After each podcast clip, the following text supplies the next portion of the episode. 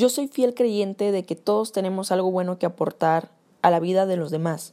Y si nos pusiéramos de acuerdo todos para contribuir en los proyectos, sueños y objetivos de alguien, podemos potencializarlo a niveles que ni esa persona se esperaba. Y sería una dinámica muy grandiosa porque ahí les va. Nosotros somos lo que ofrecemos, nos convertimos en quienes nos juntamos y actuamos conforme a lo que vemos. Cuando tú comienzas a juntarte con un grupo de personas que tienen la visión de ser grandes en la vida, automáticamente te vas a motivar a ser mejor. Pero si tú te juntas con una manzana podrida, en poco tiempo comenzarás a pudrirte tú. Todos buscamos cumplir nuestros deseos y llegar a una meta. Pero ¿qué camino piensas tomar? Si tú decides caminar ofreciendo tu mano a quien te ayuda, no solamente te lo va a agradecer, vas a traer éxito.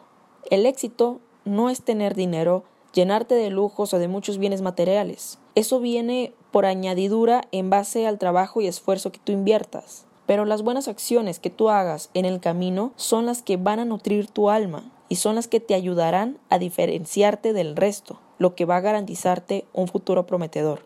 Cuando mueres, la gente no te recuerda por lo rico que fuiste, te recuerda por las acciones que hiciste. Por eso, a pesar de todo, es más importante tener un gran corazón para empatizar, escuchar y ayudar.